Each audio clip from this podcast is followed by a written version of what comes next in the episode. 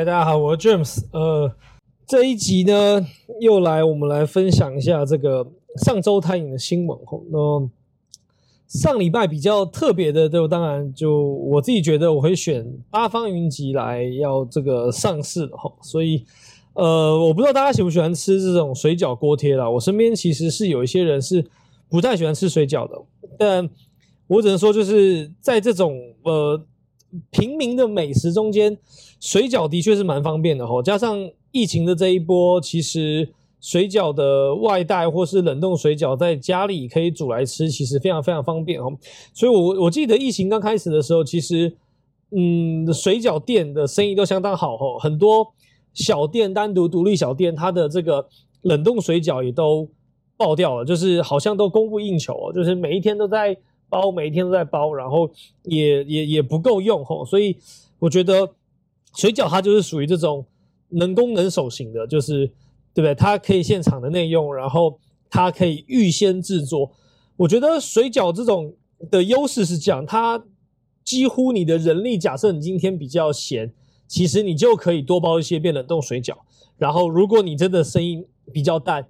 你可以直接调整成后续的 PT，可能就先不要来。所以它其实，在呃营运上，我觉得产品的制作，它不会像一些餐饮业必须养师傅，然后现场的制作，现场的这个给客人。那如果今天下大雨，生意不好的时候，其实就没生意。它不会遇到这问题哦，就是它有机会调整啊，不要说它一定不行，就是说我一二生意都差，那我今天有空档，我就把水饺都包一包。那我可能四五两天原本排人力需要包水饺的。他真的如果要调整跟微调，或让员工后休假，就是符合劳基法之下，其实它弹性会大的哈。然后加上它的东西制作完，也可以变成呃外卖，然后外带，然后自己去买走，所以这产品是多用途的吼。然后在家煮水饺好像也不是呃很不方便。所以我觉得像这种的商品，就我一直最近都感受很深，就是选择比努力重要啊。就是如果你选择这个商品，它本身先天的基因比较好，条件比较好，我觉得它往后发展的几率真的高，其实也是可预期的。那八方云集当然最大的对手就是四海游龙嘛。然后我这边大概也看了哈，就是我呃四海游龙大概成立其实比较早了，就是大概如果你真的去看。它最早大概应该是在这个一九九三年吼，在这个新北市永和这边开始发迹吼，六合市场，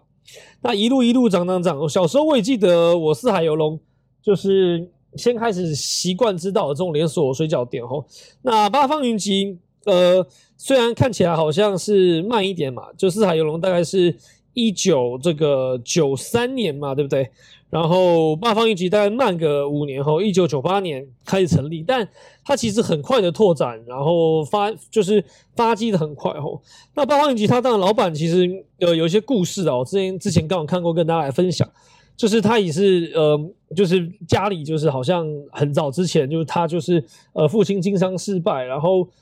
很辛苦哈，都要借米就度日啦，然后就就反正家到就这个中落吧，然后很辛苦，然后但是他还是努力啦，就是呃还是努力边工作边读书，然后后来好像在做这个电梯的维修生意，那做着做着表现非常非常好哈，因为为什么说表现好？因为他竟然在亚洲这个金融风暴的时候亏损两千万哦，因为股票。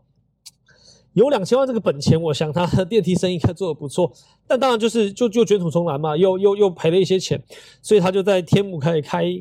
锅贴水饺哦。那那那时候其实四海游龙已经五年了，然后在大海北已经开出很多很多连锁店哦。但他就是用他的思维跟角度去做测试哦，然后他想法就是如果要跟上呃四海游龙，他必须更快速的展店，然后呢，他要希望他的门槛可以更低。所以他就不断的在想办法冲，那冲的过程呢，他其实很有趣哦。他要讲到，呃，他的加盟金超低，才十万，然后一间店如果就是做成最早期的八方云集，大概才不到五十万吼。所以跟那时候四海游龙比，他就说好四海游龙将近百万。所以初期大家在看这个市场的时候，其实就如果预算不高的话，就容易去选择这个八方云集嘛。那不止这样的哈，他还去用了很多这个。同理心的想法来经营啊，就是对他来说，他那时候去开放加盟的时候，他的优先想法事情就是他必须也要证明这个加盟店，然后加盟族真的可以赚到钱。所以他很多时候初期的时候，他都是看到这地方不错，他自己先花钱投入，然后经营。如果不行的话，他就拍拍屁股收掉；如果表现很好，他就会直接让加盟主来看，然后直接来学，然后等于说他先试水温，试完水温之后直接卖给加盟主。所以对他来讲，事情是他已经大量的增加这个所谓的成功率，然后那他当然最熟嘛，所以他这个模式就是把价钱出奇拉低。那他冲冲，他冲这个量，当然的目标是什么？其实他看到的事情是，他必须去让整个的这个规模先起来，才有可能降低成本哦。所以你要想，他初期不断在冲量，然后自己跳下去做，做的成功就卖给别人。那所以其实到现在，他也说，呃，食材其实大概还是要四成的一个成本架构哦。那他就是希望说，如何能够去让这个利润挤得出来？所以他透过冲量。想很远哈，通过冲量，然后把这个经济规模长大，长大之后，你当然原本高丽菜一天卖一百公斤，现在一天卖一千公斤，那当然我想这成本会不一样了。所以他透过这样的方式压低。第二件事情是，那他就开始去想怎么去快速的可以提供原物料，所以他也投入了很很快的投入了这些自动化设备，然后把物流，然后让所有的加盟主他可以几乎零库存的方式，然后叫到货，然后他们也在又在总部去奠定这个。品质后，所以他就说，他打造这个门市到就是中央厨房做好的东西到门市，大概就是二十四小时内左右就会就是供货出去了。所以他的工厂也几乎不会去做太多的库存，然后门市端呢也可以使用很多新鲜的产品哦。所以这样逻辑之下，他就慢慢的长大、长大、长大，然后努力的去让所有所有的加盟主能够赚到钱，然后开始拓展。所以其实以以这个数字去看啊，当然就是八方云集在。这个二零二零年的时候，其实就很猛了哈，就是他那时候已经要去上所谓的这个新贵吧，对，新贵，然后再来才能是上柜嘛。这个详细的就就就是这个资本的部分哈，我就不解释哈，这些差别是什么。但反正他就是努力的让他的品牌长大。那他很早期也出到海外，到香港，到其他地方哦。所以呃，这个我觉得也蛮好的，因为近期其实大家如果常常想到这个上上柜公司。可能餐饮就王品嘛，那当然其实还有一些其他的品牌啦。那这种所谓的小吃美食，能够在今年疫情之下还来就是可以拓展，然后投入资本市场，我觉得蛮酷的哈。然后然后那他当然现在有投资这个便当店嘛。如果你看到那个排骨饭、鸡腿饭现在很流行的这个，他没投入，然后他也很自动化，在门口自动点餐，然后可以这个行动支付。所以我是觉得这种嗯。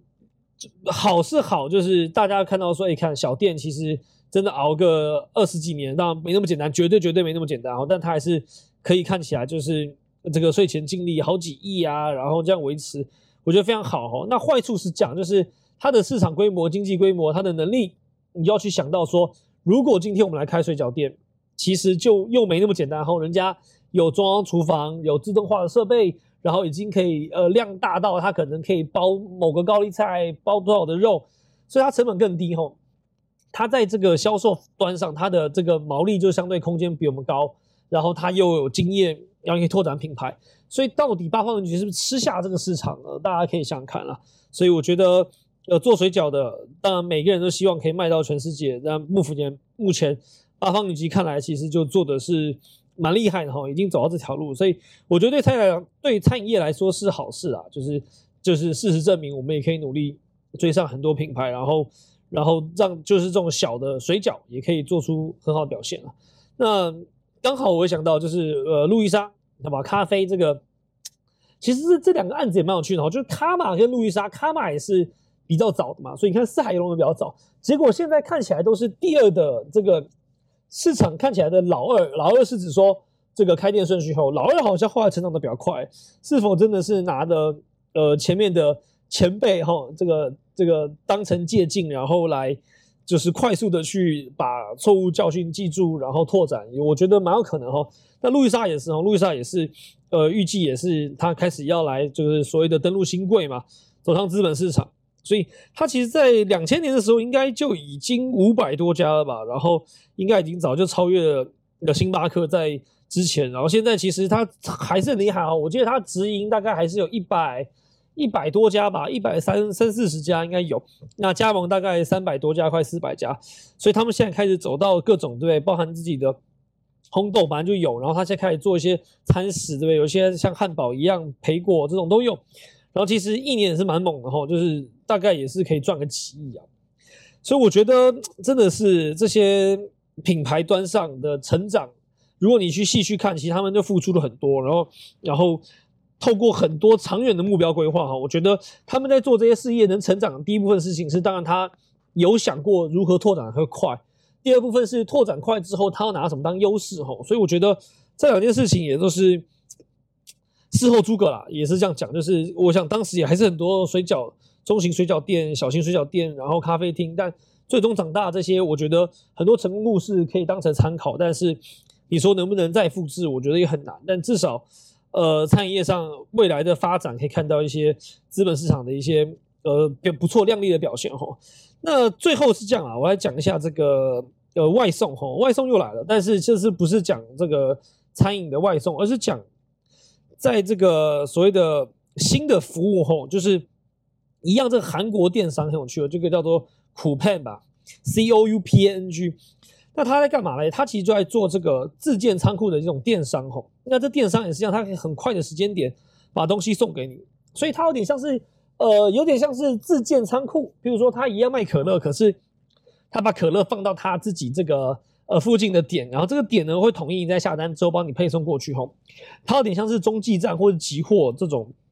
的逻辑吼，但它这个生鲜的这个配送其实速度很快，然后它还挑对点，但是其实你根本看不到吼，就是它还是以一个像 App 一样云端一样的这个逻辑来来做一些这种规划吼，那。这件事情就有趣，为什么讲到苦 p 呢？其实，呃，Uber Eats 跟 f o o Panda 也是一样，他们在做的其实大多数的概念还是要解决物流啊。所以你可以发现，Uber Eats 现在 Uber Uber Eats 其实现在都可以做一些包裹配送嘛，对不对？然后 f o o Panda 有这个 Panda Go 吼，所以对他们来讲，其实如果换言之，苦 p 这种服务，他现在在做生鲜，他能不能反过来在做外送食物？其实我觉得也不是不可能哈，但是。他们反过来跳到就是，呃 f o o p a n d a 也在做这种所有有仓储的电商这种生鲜配送嘛，然后他们也一样投入这件事情，但他们自建仓库，然后做一些这种及时的一个配送。那那那这些东西其实你回头去看，它还都是物流问题哈，就是物流端上的效率也好，形象也好，然后跟客户端的一个沟通也好，其实大多数来看就是。我觉得习惯问题，然后占了比较多哦。而且现在其实大家在讲这个拼这个行销，大家在讲这个行销吼，对不起，行销。那行销已经从到这种你渐渐为客户好之外，你这个品牌自己本身要有个性，要有些原则哦。所以呃，以这种来看，又有一个投入。那我之前看新闻，其实 f o o p a n a 跟 Uber Eats 也都持续在规划这一块啊。那未来这个大战是不是某个层次上？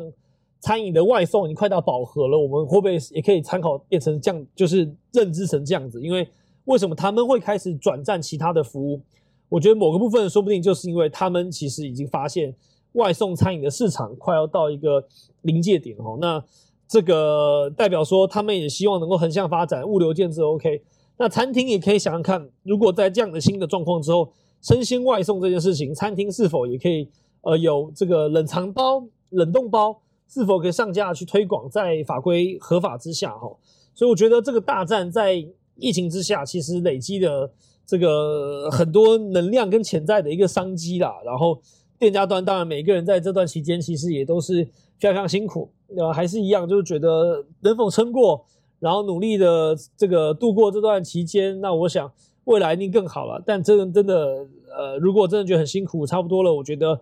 停下来休息也绝对不是坏事的，所以。还是一样老话一句，大家身体健康、平安最重要。然后我们这一集就聊到这边，我们下集再见喽，拜拜。